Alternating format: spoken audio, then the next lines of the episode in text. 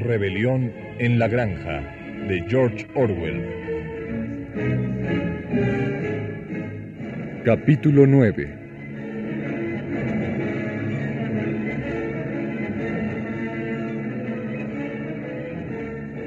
Al fin llegó el día que Snowball completó sus planes. En la reunión del domingo siguiente se iba a poner a votación si se comenzaba o no a construir el molino de viento. Cuando los animales estuvieron reunidos en el granero principal, Snowball se levantó y, aunque de vez en cuando era interrumpido por los balidos de las ovejas, expuso sus razones para defender la construcción del molino. Luego Napoleón se levantó para contestar.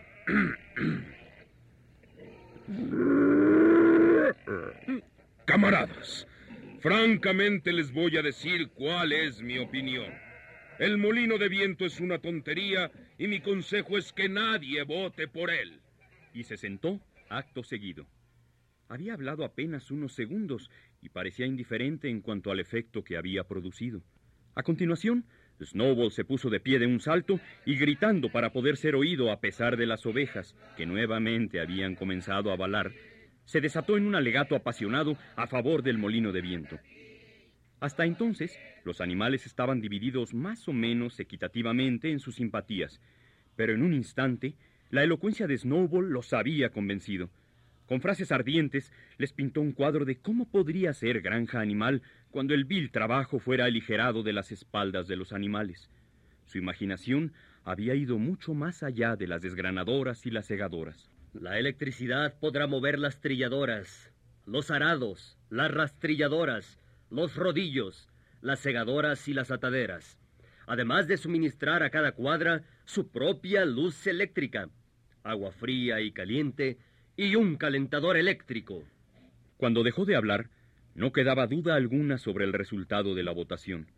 Pero inmediatamente se levantó Napoleón y lanzando una extraña mirada de reojo a Snowball, emitió un chillido agudo y estridente como nunca se le había oído articular. Repentinamente se escucharon unos terribles ladridos que llegaban desde fuera y nueve enormes perros que llevaban puestos unos collares tachonados con clavos irrumpieron en el granero y se lanzaron directamente sobre Snowball, quien saltó de su sitio con el tiempo justo para esquivar sus feroces colmillos. En un instante estaba al otro lado de la puerta, con los perros tras él.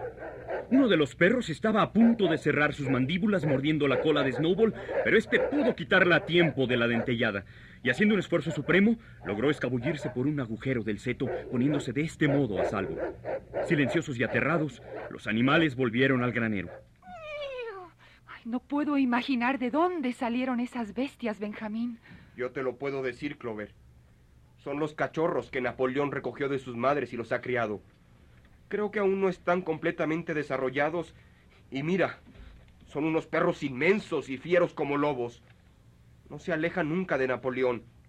Y observa cómo le menean la cola, como los otros perros hacían con el señor Jones. Napoleón, con los canes tras él, subió a la plataforma que ocupara Mayor cuando pronunció su histórico discurso. Camaradas, solamente para informarles que desde este momento se han terminado las reuniones de los domingos por la mañana. Me parece que son innecesarias y hacen perder mucho tiempo. En el futuro, todas las cuestiones relacionadas con el gobierno de la granja serán resueltas por una comisión especial de cerdos presidida por mi persona. Estos se reunirán en consejo y luego comunicarán sus decisiones a los demás.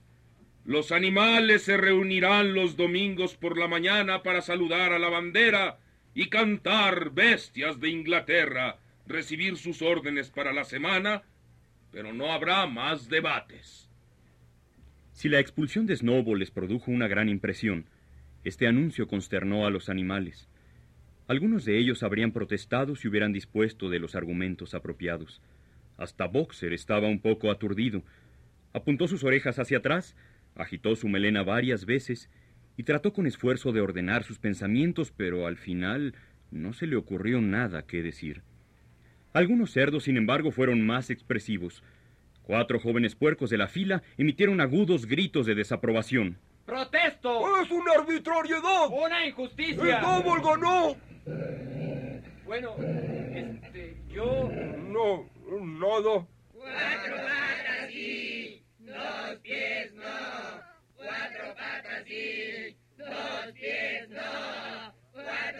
Camaradas, camaradas, camaradas. Espero que todos los animales presentes se darán cuenta y apreciarán el sacrificio que ha hecho el camarada Napoleón al tomar este trabajo adicional sobre sí mismo. No se crean, camaradas, que ser jefe es un placer.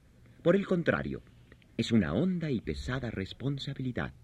Nadie cree más firmemente que el camarada Napoleón el principio de que todos los animales son iguales. Estaría muy contento dejarles tomar sus propias determinaciones, pero algunas veces podrían ustedes adoptar decisiones equivocadas. ¿Dónde estaríamos entonces nosotros? Supónganse que ustedes hubieran decidido seguir a Snowball con sus disparatados molinos. Snowball, como sabemos ahora, no es más que un criminal. Valientemente en la batalla de las vacas. La valentía no es suficiente, Clover. La lealtad y la obediencia son más importantes.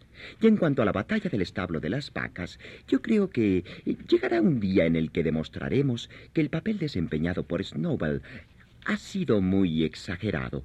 Disciplina, camaradas. Disciplina férrea. Esa es la consigna para hoy. Un paso en falso y nuestros enemigos caerán sobre nosotros. Seguramente, camaradas, seguramente que ustedes no desearán el retorno de Jones, ¿verdad? Nuevamente este argumento resultó irrebatible. Claro está que los animales no querían que volviera Jones. Si la realización de los debates los domingos por la mañana podía implicar su regreso, entonces debían suprimirse los debates. Boxer, que había tenido tiempo de coordinar sus ideas, expresó la opinión general. Si el camarada Napoleón lo dice, debe estar en lo cierto. Napoleón siempre tiene razón. Trabajaré más fuerte.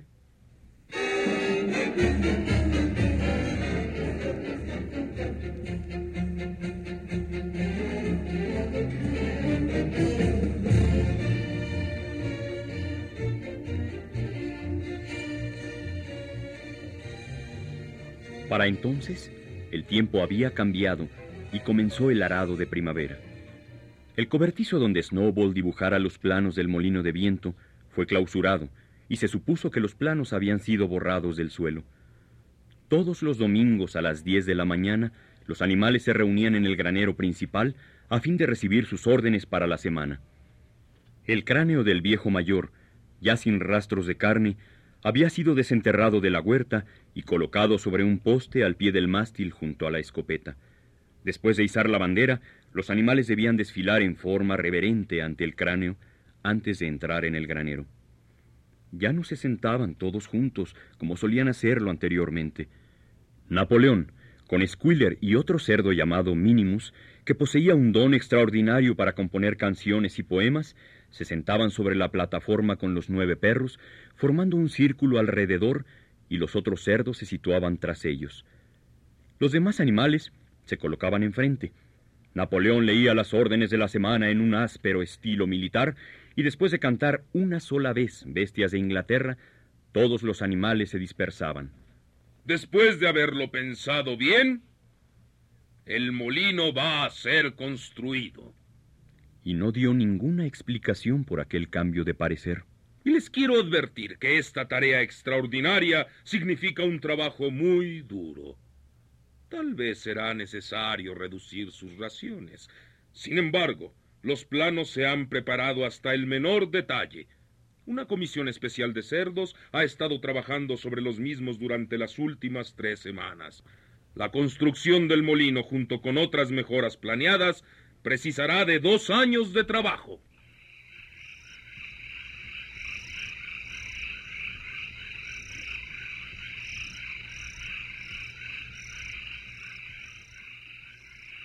Esa misma noche, Squiller les explicó privadamente a los otros animales.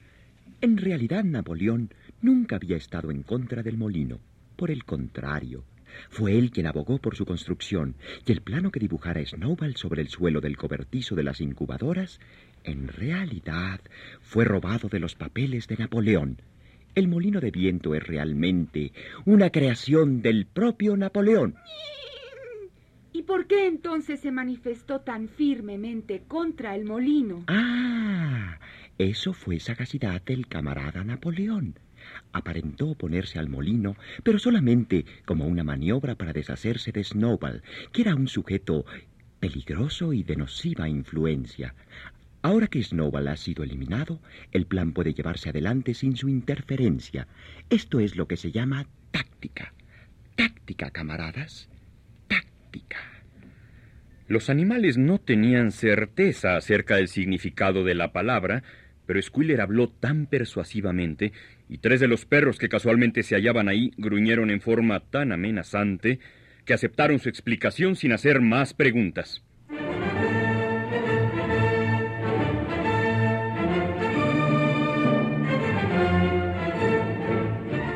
Rebelión en la Granja de George Orwell.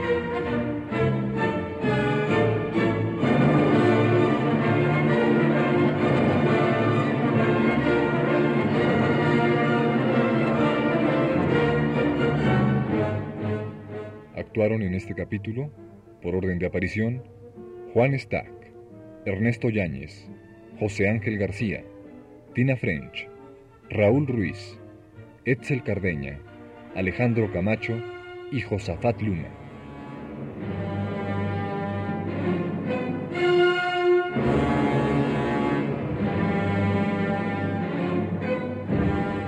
Grabación y montaje, Jorge Castro y Pedro Bermúdez. Guión técnico, Juan Carlos Tejeda. Adaptación y dirección, Eduardo Ruiz Aviñón. Realización, Luis Lavalle.